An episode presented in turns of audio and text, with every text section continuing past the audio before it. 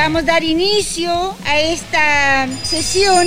En este episodio hablaremos sobre el mecanismo para la recepción de iniciativas ciudadanas en la Convención Constituyente. Soy Pato López y este es un nuevo capítulo del Cabildo, el podcast de Malestina Checa.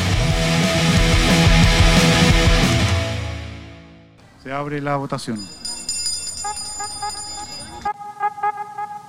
La semana pasada fue presentada la primera propuesta de norma constitucional. Alegría por este hito, que por ahora no pasa más ser de un acto simbólico significativo, por ser el primer texto sobre un aspecto específico que podría entrar a la nueva constitución. Todavía falta que se analice y que se debata y se vote cuando llegue el momento indicado, pero ya está registrada a las 12.27 del pasado miércoles 10 de noviembre y con la firma de 10 convencionales de varios sectores encabezado por el RN Roberto Vega. Con sus propias palabras, dijo que fue ingresada una propuesta para garantizar el derecho a una vivienda digna. La gran crítica que se escuchaba en las calles es que no habíamos redactado nada. Bueno, pusimos el primer clavo y un clavo que se puso con el esfuerzo de todos no estamos redactando la Biblia, como algunos han creído. Acá son propuestas perfectibles.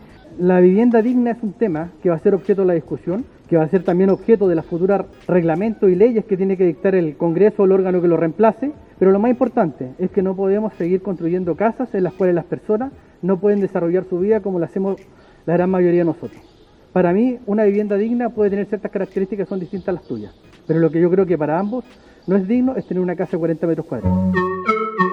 También la convencional Paulina Veloso y Marcos Barraza se refirieron a este hito. Porque creemos que es importante para la ciudadanía el recoger también el sentir popular. Muchas veces en campaña nosotros dijimos que el derecho a la vivienda y el acceso a ella era una parte fundamental también de nuestras propuestas y hoy día la verdad es que se está materializando. No es algo populista, eh, esto la verdad es que nos abre también el campo a que los futuros gobiernos puedan tomar políticas públicas que orienten a dar solución habitacional a las distintas personas. Por un lado tenemos el derecho a, la vivienda y también el acceso, que creo que eso toma una arista distinta, sobre todo para la clase media trabajadora que muchas veces no puede acceder porque los beneficios no están a su alcance. Se inauguró ya la presentación de normas constitucionales y entiendo que hay muchas organizaciones en discapacidad, en niñez, en pensiones, que están elaborando sus normas y en el caso del Partido Comunista vamos a apoyar aquellas que tengan que ver con los derechos sociales, aquellas que estén centradas en la dignidad y en la garantía de los derechos sociales.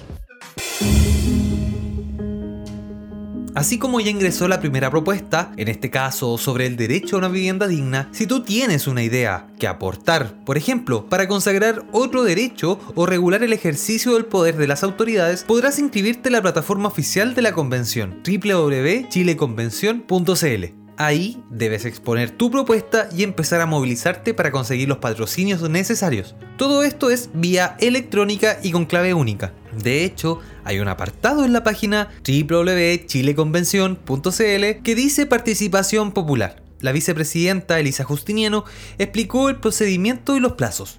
Estamos a puertas de lanzar una campaña de difusión, de información intensa desde la convención para propiciar en un primer momento el mecanismo de iniciativa popular de norma constitucional, que permite a los pueblos, a las comunidades, proponer iniciativas de norma constitucional que tienen el mismo rango, el mismo peso que las iniciativas que propongamos cualquiera de nosotras y nosotros como constituyentes, en la medida que logren juntar un patrocinio de 15.000 firmas. Y tenemos ya una fecha para tener en pie el registro de participación y la vía de ingreso de las iniciativas populares como fecha límite el 22 de noviembre, que es una fecha muy urgente. Y desde ahí tendrás 60 días para juntar 15.000 apoyos necesarios para hacer crecer esta idea y que sea analizada y tramitada en la Convención Constituyente. El Cabildo es una producción original de Marespina. Puedes escuchar en todas las aplicaciones de podcast. Y si te gustó este capítulo, compártelo con alguien a quien le pueda interesar. Búscanos también en Twitter e Instagram como nuestro sitio web malaespinacheck.cl y lupaconstitucional.cl. Este proyecto cuenta con el apoyo de Google News Initiative.